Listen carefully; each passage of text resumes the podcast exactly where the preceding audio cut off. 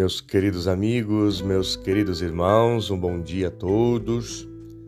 Que este novo dia renove nossas forças, renove a nossa vida, renove nossas energias para podermos estar ao lado daquelas pessoas que amamos, estar ao lado daquelas pessoas que nos fazem felizes e caminharmos com mais leveza diante das adversidades que a cada dia nos vêm para provar, como dizia São Francisco, se os espíritos são de Deus ou não. Esse podcast de hoje, neste dia em que estamos iniciando, dia 9, é interessante nós observarmos o Evangelho de hoje, o Evangelho das Bem-aventuranças. Uma das coisas que me chama muita atenção nesse Evangelho de hoje é justamente o Evangelho, a parte em que diz: Bem-aventurados os pobres em espírito, porque deles é o reino dos céus. Nós estamos numa sociedade consumista, materialista, numa, numa sociedade hedonista, numa sociedade onde as pessoas preocupam-se muito no ter, ser, esquece um pouco de que nós somos cada vez mais apegados às coisas. Elas esquecem que nós devemos nos desapegarmos de muitas coisas para podermos nos apegarmos a uma grande realidade que muitas vezes nós fingimos que não existe, fechamos olhos e queremos fazer de conta que ela não virá. A nossa ida ao encontro de Deus e para lá voltaremos para a casa do Pai. Esta passagem do homem pela terra, esta passagem do homem, essa experiência do homem, para quem crê, ela é uma experiência onde nós damos o nosso sim definitivo a Deus. Fazemos a nossa escolha preferencial pelo Cristo. Muitas vezes nós nos frustramos, nós colocamos expectativas, nós criamos fantasias, nós nos iludimos e quando caímos na realidade, quando fomos, somos colocados no chão da vida por uma doença, por uma situação que nos deixa abalado, por um momento de tristeza, por um momento da perda de um ente querido, nós vemos a fragilidade desta caminhada.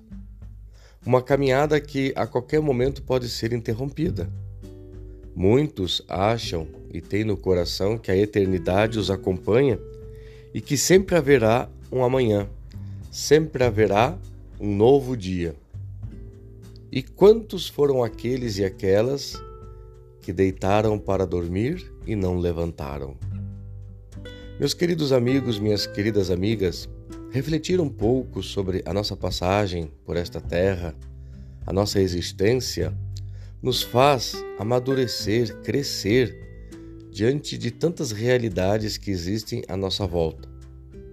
Como eu estou vivendo a cada dia, a cada amanhecer, a cada anoitecer, como eu estou sendo como pessoa humana, que herança espiritual ou que herança pessoal até material, eu estou deixando para aqueles que me amam, para aqueles que me admiram, para aqueles que me seguem.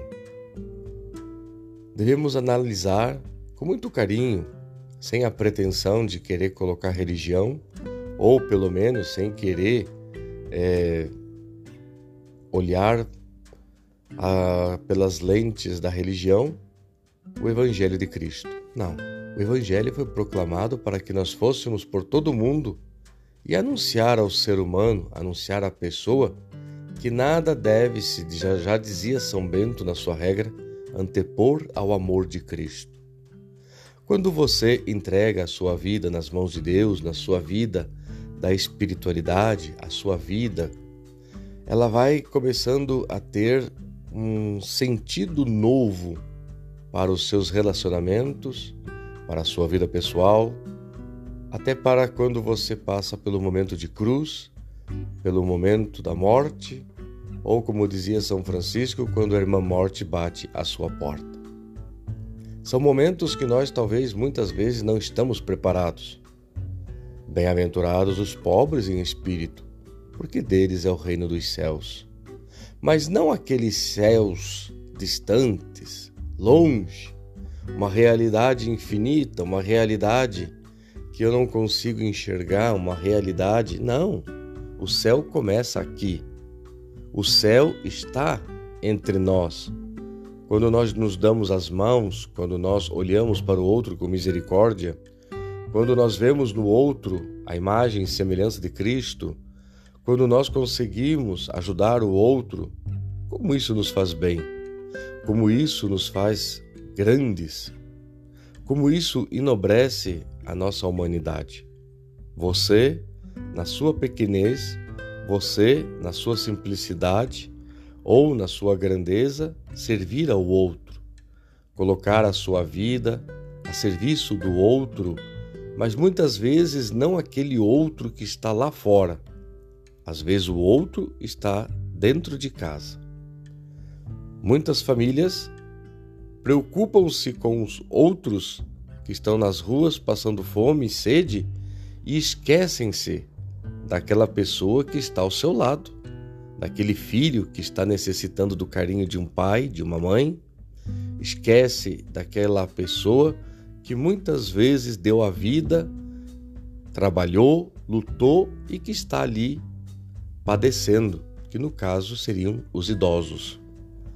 É uma sociedade em que nós levantamos cedo, Partimos para o trabalho e esquecemos muitas vezes de agradecer o novo dia, esquecemos de agradecer muitas vezes a vida que se renova a cada manhã. Quantas pessoas vão dormir sem agradecer ao Criador de todas as coisas? Quantos vão dormir sem ao menos pensar de que mais um dia você venceu? Sim, Nesse dia que você passou, nesse dia que você está passando, muitos não terminarão este dia, pois serão surpreendidos por tantas coisas que virão pelo caminho. Alguns podem ter um acidente, outros, uma pequena desgraça acontece para dizer a ele que a sua vida está nas mãos de Deus. Do que adianta o homem ganhar o mundo inteiro se vier a perder a sua alma?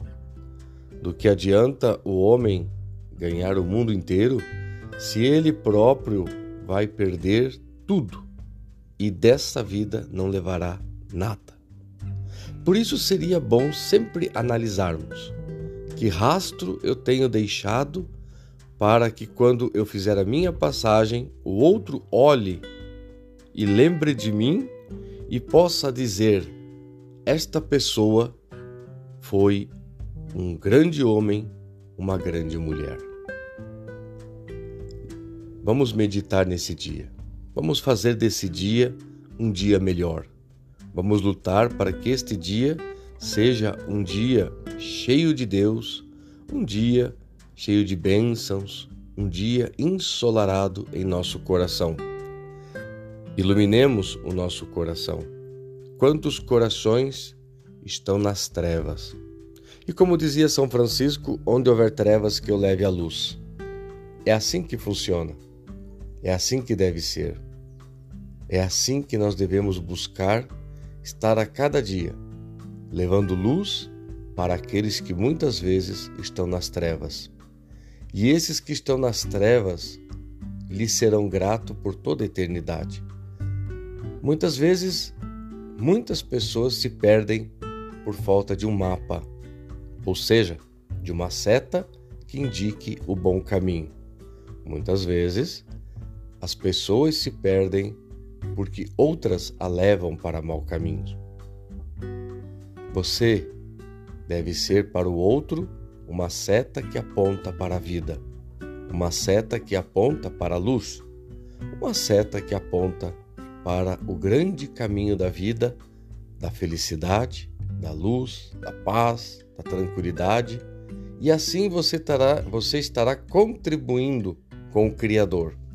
E assim você estará contribuindo para que a vida seja renovada a cada dia, segundo os planos do nosso Criador.